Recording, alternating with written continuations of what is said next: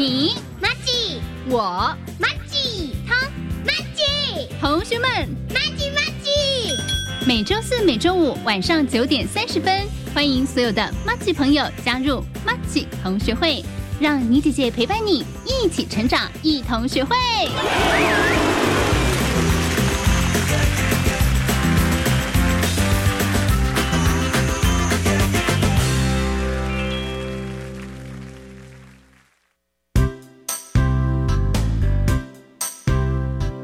家好，我是猪妈妈。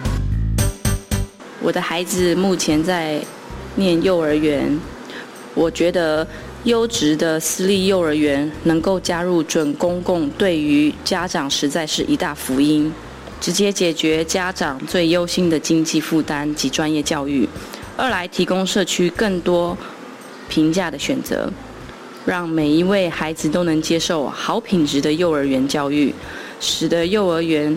能够提供好的养分，灌溉着每一位孩子成长茁壮。准公共幼儿园优质评价，让你托育的好，负担得起。以上广告由教育部提供。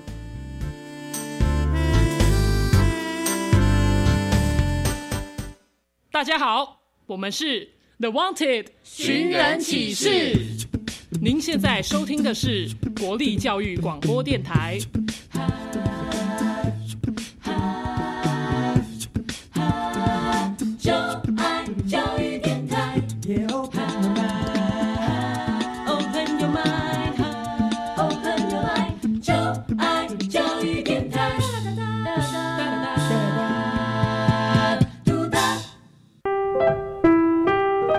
时段为重播节目，欢迎收听。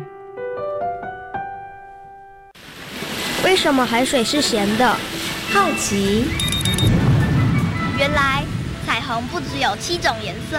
观察。我对于气候变迁的议题很感兴趣，想要多多了解。探索。我想发明一种可以让我自动上课的机器人。创意。小发现，小发现，小发现，小发现，小发现，小发现，大科学。小猪姐姐制作主持。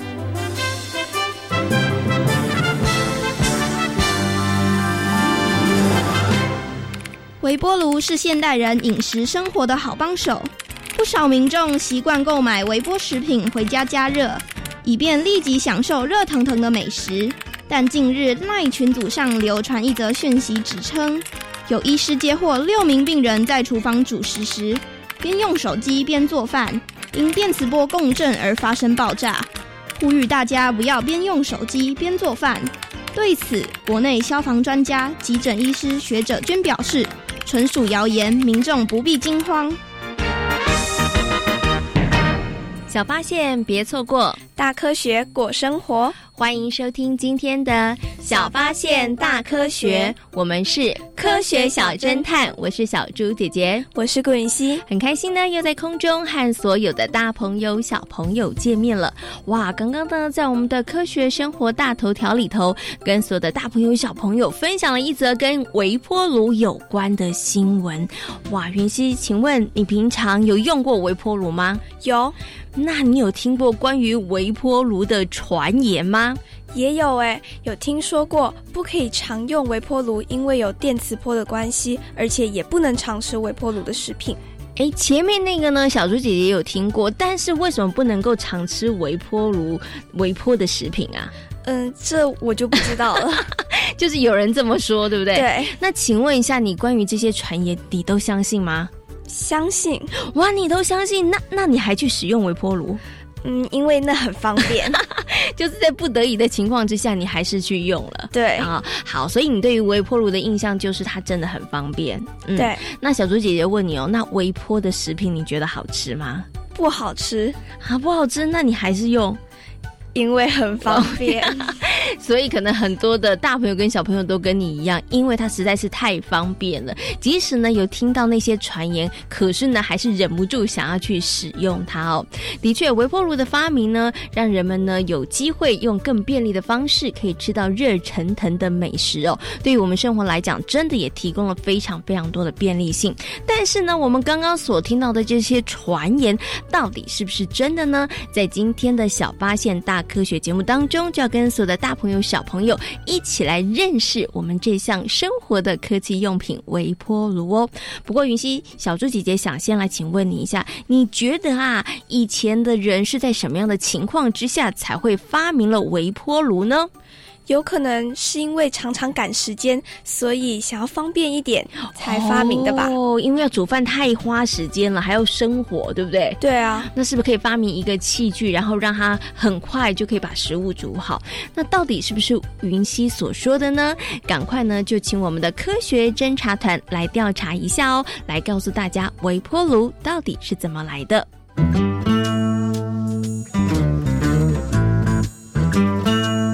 有问题我调查，追答案一级棒！科学侦查团。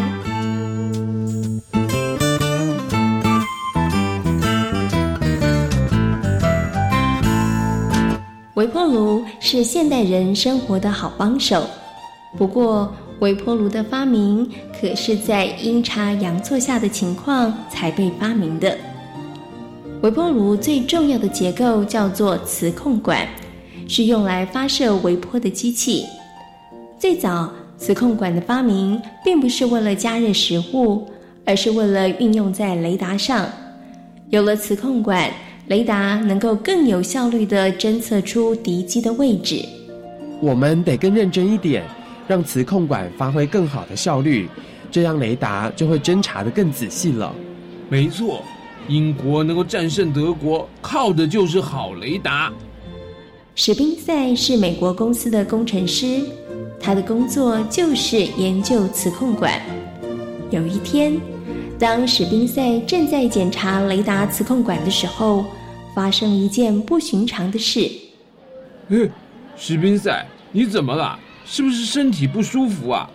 我，我没什么事啊。你怎么一脸惊慌的模样啊？No，你看，你胸前的口袋怎么好像有血渍跑出来啊？是不是撞伤啊？士兵在低头一看，口袋的前面真的有一团污渍。不过再仔细一瞧，那并不是什么血渍，而是口袋里头的巧克力融化了。哎，奇怪。巧克力好好的，为什么会融化呢？你刚刚做了什么事吗？我吗？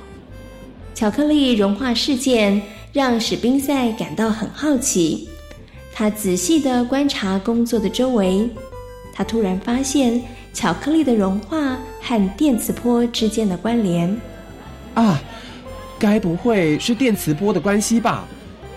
会不会是因为电磁波？所以才让巧克力融化，真的是这样吗？我们马上做个实验来证明一下吧。史宾塞把一些玉米放在磁控管的旁边，结果没多久，玉米全成了香喷喷的玉米花。推断得到验证的史宾塞立刻又拿来了鸡蛋，结果鸡蛋摇晃震动了一下，然后炸成了蛋花。原来磁控管除了能侦测敌军外，还能加热食物。如果利用电磁波加热食品，食物里外都能同时加热，免除了热量的传递，那不是更加省时省力吗？后来，史宾塞着手制作一个利用微波烤肉的烹饪用具，而这也就是微波炉的雏形。东西完成的时候。史宾塞还同时申请了专利。一九四六年，世界上第一台微波炉问世了。当时的机型和现在的微波炉很不一样，整台机器又大又重，将近有一百七十公分高，三百多公斤，而且是利用水来冷却，所以在机器的上方还装了水管。什么？东西已经煮好了？加热的速度也太快了吧！很神奇吧？是不错啦，不过这么大台的机器使用起来也太不方便了吧？机型庞大笨重啊，是目前让人觉得很困扰的问题呢。当时的微波炉不仅机器笨重，连价格也非常的昂贵。在当时，每一台的售价高达五千美金，买得起的人少之又少。所以，开始之初，微波炉并没有被广泛的利用。一直到了一九七零年代，经过改良的微波炉更轻便、廉价，使用率也越来越普及。直到今天，微波炉已经成为了家家户户重要的生活帮手呢。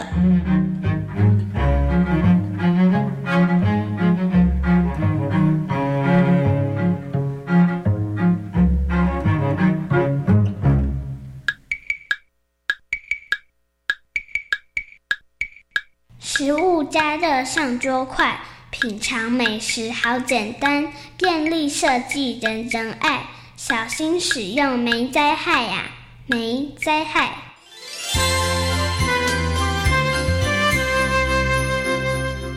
小猪姐姐，我猜错了，原来微波炉不是因为那个人想吃什么东西，想要便利一点，而是因为一条巧克力被电磁波影响，所以才发明出来。嗯，没错。不过啊，从刚刚这个故事里头，我不知道云溪有没有发现，原来啊，我们生活当中很多的小细节都不要错过，因为呢，它都有可能会成为将来了不起的发明。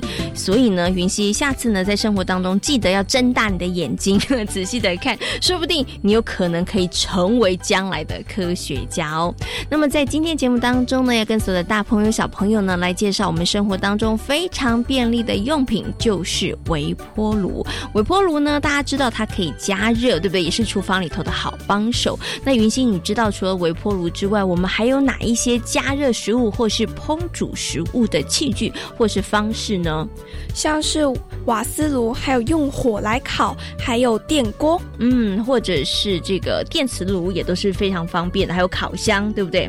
不过呢，这些用具他们所使用的时间好像都比较久一点哈。当中使用时间需要最短的就是微波炉。哎，对，没错，微波炉呢，它真的非常非常的便利。不过你有没有想过，为什么微波炉可以来加热食物呢？它是运用什么样的原理呢？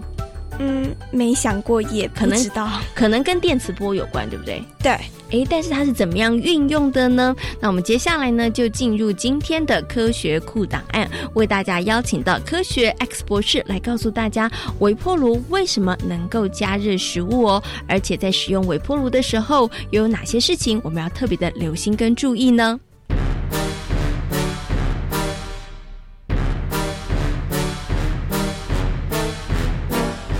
科学库档案。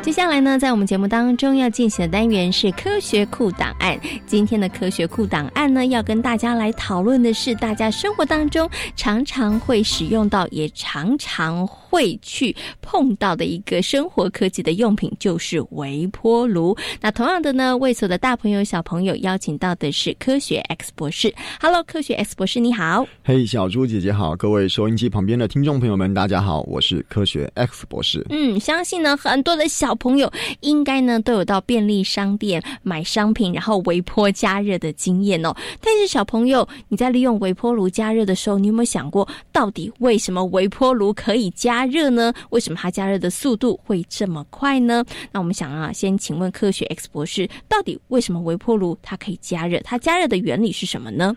好，我们今天都知道啊，很多加热的方式，如果尤其是如果是国呃热的传导的方式哦，如果是您是国中的同学的话，还知道哦，热可能有辐射对流传导。那我们想一下哈，我们今天在烤肉的时候，烤肉的时候是不是我们今天诶木炭或者是火火，然后会把热传到我们今天要烤的肉上面去？它经过一个辐射的方式。可是微波炉是个比较特别的，微波炉是利用我们今天微波炉里面的。电磁波，它也是电磁波，去推动我们今天食物里面的水。嗯哼，你把水很剧烈、很快速。的一直摇晃，一直摇晃，一直摇晃，摇的够久，水跟水之间彼此产生碰撞跟摩擦之后，就会把温度升高。用这样的微波的方式，在推动我们食物里面的水，让它温度渐渐升高之后，我们食物就可以达到加热或者是煮熟的效果了。哦，所以其实微波炉它运用的原理就是电磁波，然后让食物本身里头的水分、水分子它会彼此很快速的可能撞击，对对对，然后呢产生的这个可能像是热量，然后让食物变热，没有会变熟哦。哦，哎，那这样讲起来的话，应该用微波炉加热食品，应该不会对身体造成什么样子的伤害吧？呃，这个就要从食品的角度来看哦。我们今天任何一个方式来做食物的烹调或处理，你今天说烤肉烤太焦。当然也也会产生对身体有害的物质。我们吃火锅的时候，一直煮一直煮，然后水干了之后又加汤又再煮，也有人提出说这样东西对人体会有不好的一个理论。那微波在加热的过程中，会不会对食物的本身的结构或者营养素产生或多或少的破坏？我相信可能会是有的了。但是它是不是到一个对身体有害的程度？其实有很大一部分是来自于容器。嗯我们今天把食物装到微波炉里面微波的那个容器，它本身是不是符合我们今天微波炉加热的标准？这个地方如果温度，比如说它不能耐得很高，或者是不能够不能够承受什么样的一个负荷的程度的话，它所释放出来的毒素有可能跑到这个食物里面去。我们不小心在这个微波过程中把容器里面的毒素给吃到肚子里面去，产生的。危害这个地方的可能远远大过于我们这些食物本身所产生的危害哦，所以其实微波加热的食品容器，就是你要特别特别的小心，对你不能使用这个错误的容器或是不好的容器，它可能就会释放一些呃有毒的物质，对，那对身体可能就会造成一些影响了。嗯，那小朋友呢，在使用微波炉的时候，你一定会发现，哎，微波炉它需要加热的时间真的好像不是很长哦。那有些小朋友可能想说啊，才加热两分。中这样子东西就可以揉熟了吗？东西就会热了吗？他想把时间再加长一点点。请问一下科学 X 博士，使用微波炉的时候，是不是时间长一点，东西就会熟一点，就会热一点呢？哦，当然。没错，是会热一点，是会烫一点，是会熟一点。可是这个热一点、烫一点、熟一点，是不是真的你需要的呢？我们简单回答一下，说是不是到底加热越久越好？这个很难说啦。不过你把它的功率调的越高，加热时间越久，那肯定肯定是会越烫。只是这个越烫到底是不是你需要的？如果你今天加热的那个东西本身是没有水分的，比如说你今天可能可以烤。饼干，嗯，饼干可能基本上本身是一个水分不多的东西，你把饼干放进去加热，它的效果可能就比你加热一个湿湿的包子。它的效果来的差很多哦，所以如果食物的本身它含有水分的话，它可能加热的呃效果会是比较好它比较适合加热有水分的东西。嗯嗯嗯，OK，好，那可是啊，我们常常啊在报章杂志上会看到关于使用微波炉很可怕的新闻，所以呢，有些小朋友他们也会觉得哇，使用微波炉是很危险的事情，好像东西放进去不小心它就会爆炸，真的会这么危险吗？这个是真的。而且呢，真的，我要跟大家说一下，X 博士本人在小时候的时候就自己不小心犯过这个错误。大家都说知道哦，在做蛋，尤其是把整个圆、整个没有没有打破过的蛋，直接放到微波炉里面加热。大家都知道，蛋壳跟我们今天里面可以吃的部分，还有一个小小的薄膜在中间，对不对？是。今天里面的温度如果过高了，那里面当然了，大家都知道热胀冷缩。蛋里面的其他的小小的空气可能也会跟着膨胀，所以我有一次呢，我小时候真的做过一件这样的事，就是把蛋放到里面去之后呢，哎，没有爆炸。嗯，我拿出来准备要剥壳，剥完了壳也没有什么问题。我真的把它放到嘴巴里咬第一口的时候，在蛋里面的空气就像一颗我们灌饱气的气球一样，我。一咬下去，第一口，它就忽然在我嘴巴里面爆开了，而且爆开是烫的，所以这个真的是一个非常非常危险的事情。哇！所以要提醒小朋友，他如果没有在你家的微波炉里面。爆炸开花，它就可能在你的嘴巴里面。没有错，没有错。所以呢，其实有的时候我们看到这些关于微波炉很危险的新闻，其实并不是微波炉本身是危险的，而是大家可能在操作使用的过程当中有一些不当的使用方式，才让这些危神产生。哈，像我们刚刚讲放生鸡蛋，这就是不 OK 的。哈，那除了这个之外呢，还有在使用微波炉的时候要特别注意哪些事情？有有有，我一定要赶快讲。第一个，刚刚在节目前面我已经跟大家说过，说容器要注意，很多人会加保鲜膜。嗯哼，保鲜膜本身是不是有足够的能力可以耐得住微波炉的温度？这个也要特别注意。还有另外一点是，如果现在很多的容器是金属的，或者是说我们今天一般的陶瓷容器，可能边边有电镀、有亮亮的，因为微波会对这些金属物质产生一些。变化，所以它可能会有火花产生。这个倒是可以，如果说今天在安全范围之内，可以试试看。你把一些的呃金属汤匙，甚至于是 CD 片放进去，让它一两秒就好了。你会看到说，它立刻会有很剧烈的火花发生，这样子。所以这个也是一个危险的地方。最后再提醒大家一点，也是我小时候做的一个犯错的地方。大家不知道有没有注意到，我们把微波炉。如果它还在运转的过程中，你把它的门硬把它打开的话，它会关起来，对不对？是，它会自己把电源熄掉。我小时候就发现，原来微波炉有这个保护机制。我打开的时候，它里面盘子就不转了。嗯哼。所以呢，我还很顽皮的哦，我去找了免洗筷子。嗯哼。我用筷子插到那个门的卡榫里面去。我期待我看到它门开开的样子，后看它转。我怎么试怎么试都。打不开，还好我长大之后，我真庆幸我当时是失败了。原来你注意看我们的微波炉的门，虽然是透明的，可是它有一层很薄很薄的金属网子。那个金属网就是在防止我们微波外泄，伤害到外面的人。所以呢，微波的外泄有可能是从我们金属网子那些小小的洞，会有一点点微量跑出来。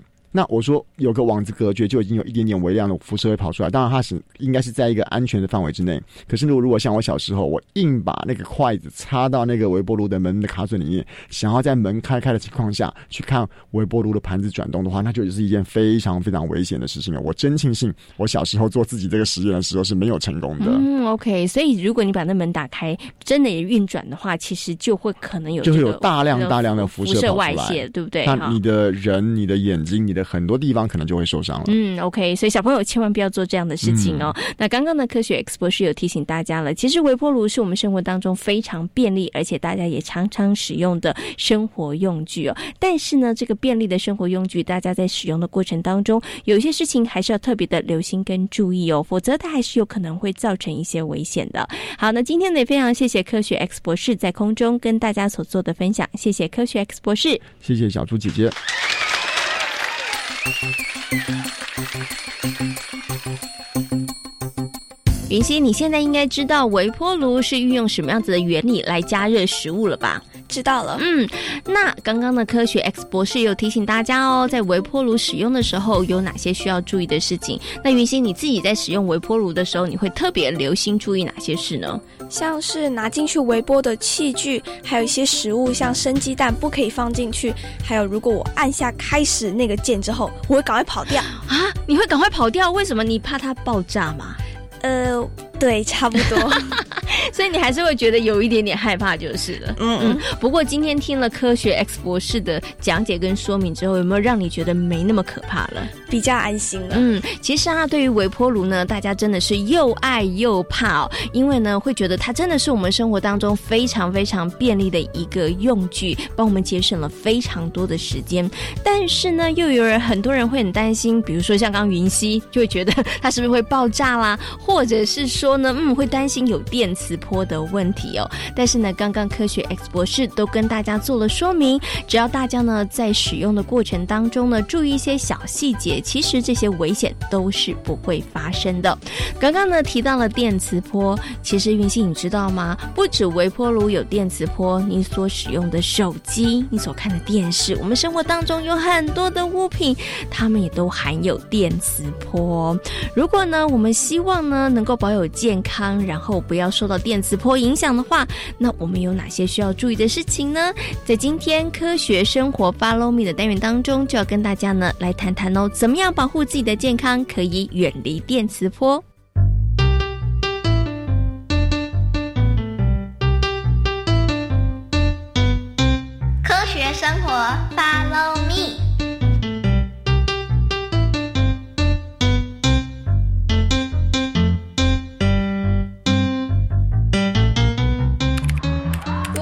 太可怕了！我不要再用手机了。又有手机爆炸新闻吗？不是，你看网络上新闻说，有些人电磁波过敏，所以他们根本无法使用现代的电器用品。有这么严重吗？我们平常用的那些东西，也没有什么不好的影响啊。陈美美，你可别小看电磁波哦。有些人过度使用那些含有电磁波的产品，会产生头痛、疲倦、容易失眠、注意力不集中的问题。难道我偶尔头痛也跟电磁波有关吗？搞不好哦。太可怕了吧？那那我也不要用手机好了。其实我们生活中除了手机有电磁波外，生活家电像是微波炉、电视等也有哦。什么？那我们不就整天都在电磁波的包围下生活？没错，所以我们要过着原始人的生活，不使用现代电器，才能避免电磁波的伤害。什么？这些东西都不使用，这可能吗？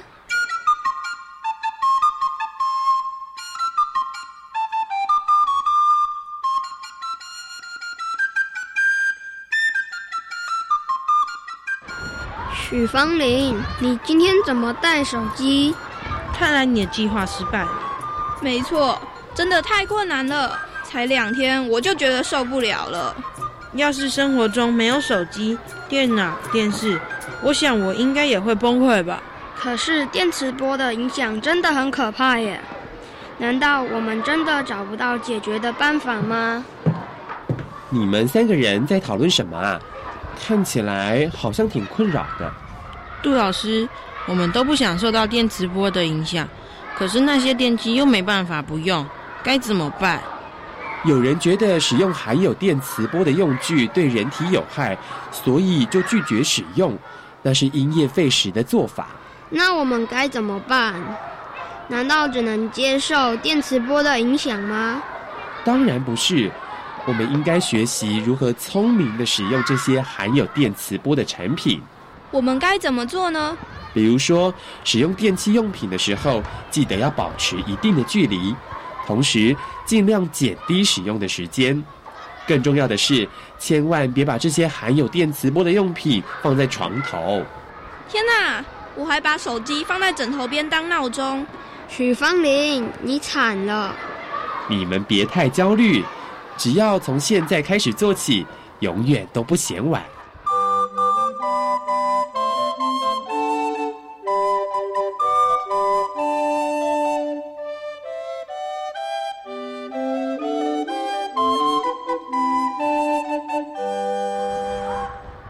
张政委，你的手机坏了吗？没有啊。那为什么我昨天赖你，你都没有回？那是因为我正在执行一个新计划。什么新计划？难道跟远离电磁波有关吗？Bingo，你答对了。我决定每天晚上八点后不使用手机和电脑，这样不仅能减少电磁波的干扰，也不会影响睡眠。难怪昨天我找不到你。可是这样不会错过重要的事吗？关于这点，我已经想过了。如果是真的很重要的事，对方应会再用电话跟我联络。我觉得张政委这个方法挺不错的耶，也许我也能试试。我也想试试。哎，你们每个人晚上八点以后都不用手机和电脑，那不就表示我的功课得在八点前写完，否则想问都问不到人。没错。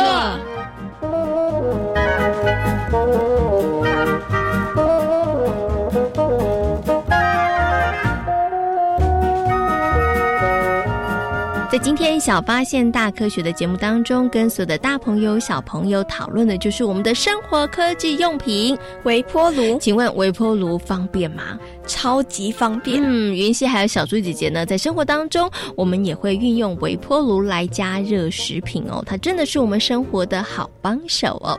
不过呢，在使用微波炉的时候，还是有些需要注意的事情哦。包括了哪一些呢？像使用的器具，还有加热的食物都要特别注意，像是生鸡蛋。还有密闭的牛奶盒不可以放进去。嗯，所以呢，如果你的牛奶要加热的时候，记得要开一个小孔哦。那生鸡蛋真的不能够放到微波炉里头，因为它会炸弹开花，很可怕的哈。好，另外呢，也有很多的大朋友跟小朋友呢，对于使用微波炉有一些疑虑，会担心电磁波的问题。那今天呢，科学 X 博士也告诉大家了，只要正确的使用，其实这些疑虑大家都可以不用太担心的。小发现别错过，大科学过生活。我是小猪姐姐，我是顾云熙。欢迎所有的大朋友跟小朋友可以上小猪姐姐游乐园的粉丝页，跟我们一起来认识科学哦。感谢大朋友小朋友今天的收听，我们下回同一时间空中。